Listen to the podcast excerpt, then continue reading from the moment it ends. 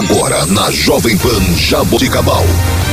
Informações, leis, atos e ações dos vereadores de Jaboticabal. Câmara em pauta. A voz do parlamento jaboticabalense.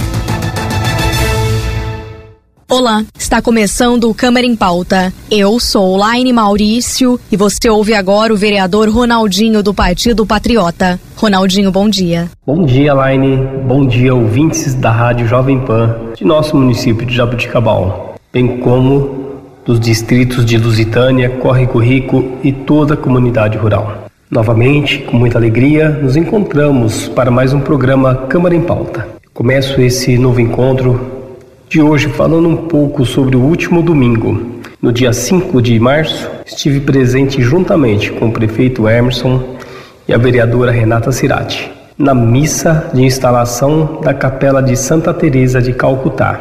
A capela está ligada à matriz de Nossa Senhora de Lourdes, que é conduzida pelo padre Éder Soares. A construção só foi possível graças ao diálogo e articulação do secretário e também amigo Alexandre Martins, com toda certeza nossa Jabuticabal estará ainda mais abençoada e protegida pela intercessão de Santa Teresa de Calcutá, a madre protetora dos necessitados. Como ela mesma escreveu, qualquer ato de amor, por menor que seja, é um trabalho de paz. Sigamos, pois, unidos, amando o que fazemos, para que nosso trabalho traga a paz que o mundo necessita. Parabenizo ao Padre Éder e aos paroquianos pela conquista. Foi um domingo muito gostoso, uma manhã muito boa ali, junto com a comunidade, no bairro, e isso é importante para que a gente consiga ajudar a comunidade local, ajudar ali as, as crianças com catequese, as famílias. Parabéns, viu, Padre? Fiquei muito feliz de estar ali. Já na última segunda-feira, dia 6 de março, tivemos a sessão ordinária na Câmara Municipal. É com muita alegria que digo para vocês que meu projeto, que declara de utilidade a Vila Vicentina, foi aprovado por unanimidade. Agradeço aos nobres colegas vereadores, não somente por terem compreendido a importância e necessidade do projeto, mas também por terem auxiliado na sua rápida tramitação e aprovação imediata. Agora aguardamos a sanção do prefeito, que também apoiou desde o início essa iniciativa. E logo menos poderemos buscar recursos públicos que auxiliem na manutenção da Vila Vicentina. Eu sempre gosto de ressaltar o quanto o trabalho em equipe é fundamental. E por isso agradeço o apoio da diretoria da Vila Vicentina por auxiliar de maneira tão sólida o gabinete em relação a documentos e dados. Na pessoa do Eduardo, estendo meus cumprimentos a todos os voluntários e colaboradores. E agradeço a presença dele, da senhora Rita, do CAT, na sessão em que o projeto foi aprovado. Agradeço também muito a Isabela, minha assessora, o Matheus, que sempre vão e buscam fazer o melhor para que a gente consigamos passar tudo isso, deixar tudo pronto em tempo tão rápido. Muito obrigado, viu, pessoal? Juntos somos mais fortes e podemos com certeza ir mais longe. Também na sessão de segunda-feira, um importante projeto de autoria do prefeito municipal foi aprovado projeto de lei diz respeito à instituição do programa Bolsa Atirador, um programa que vem para auxiliar os atiradores do tiro de guerra de nossa cidade.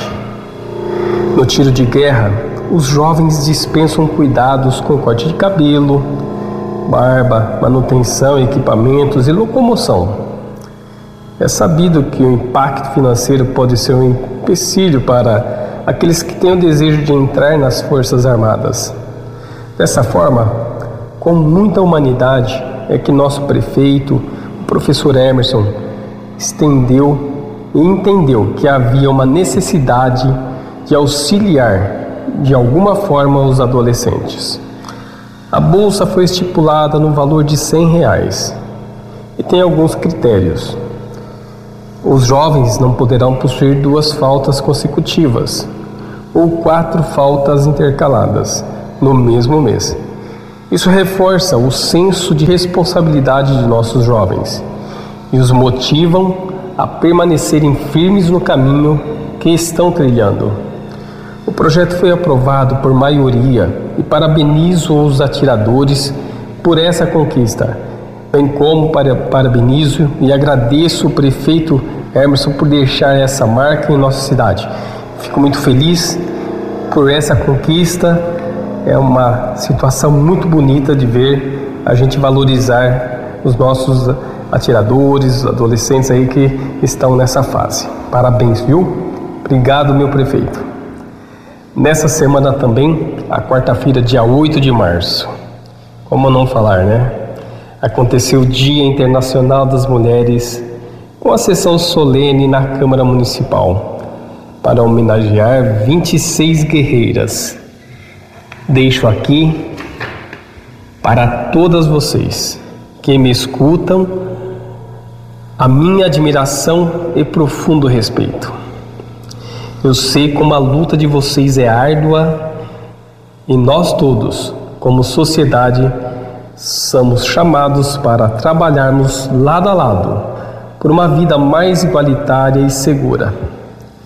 Espero que esse dia 8 tenha ajudado a cada um a refletir sobre a importância e o papel das mulheres em nosso meio e que cada vez mais possamos colaborar positivamente no que se refere à conquista de direitos.